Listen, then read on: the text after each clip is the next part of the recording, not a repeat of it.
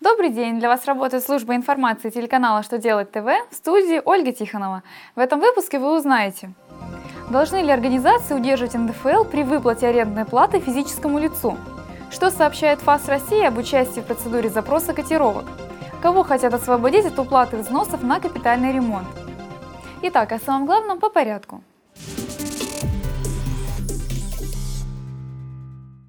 Минфин ответил на один из популярных вопросов организаций, арендующих помещения у обычных физических лиц. Должны ли арендаторы удерживать НДФЛ при выплате арендной платы? Финансовое ведомство разъяснило, что российские организации, от которых налогоплательщик получает такие доходы, признаются налоговыми агентами и обязаны исчислить, удержать налогоплательщика и уплатить НДФЛ. При этом арендодателю не нужно предоставлять декларацию о доходах. Такая обязанность возникает у физического лица только в случае, если он получает арендную плату от физических лиц или организаций, организаций, не являющихся налоговыми агентами, например, от иностранных организаций или обычных граждан.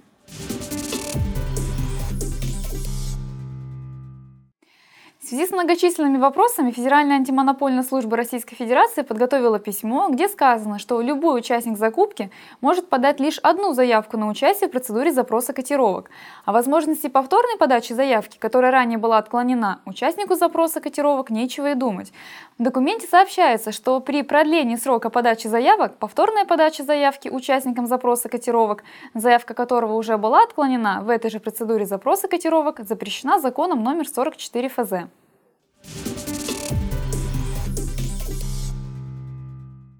Группа депутатов во главе с лидером КПРФ Геннадием Зюгановым внесли в Госдуму законопроект об освобождении пенсионеров старше 70 лет от участия в капремонте. Законотворцы считают, что эта категория граждан не должна платить взносы на капремонт в многоквартирных домах. Во-первых, потому что они и так всю жизнь платили за капитальный ремонт в составе квартирной платы в советское время. Кстати, тогда, кроме этой платы, работающие граждане делились с государством прибавочной стоимостью, которая шла на пополнение общественных фондов на цели того же капитального ремонта многоквартирных домов и на строительство бесплатного жилья. А во-вторых, немногие из них доживут до начала этого ремонта, так как его будут производить через 15-20 лет. На этом у меня вся информация. Благодарю вас за внимание и до новых встреч!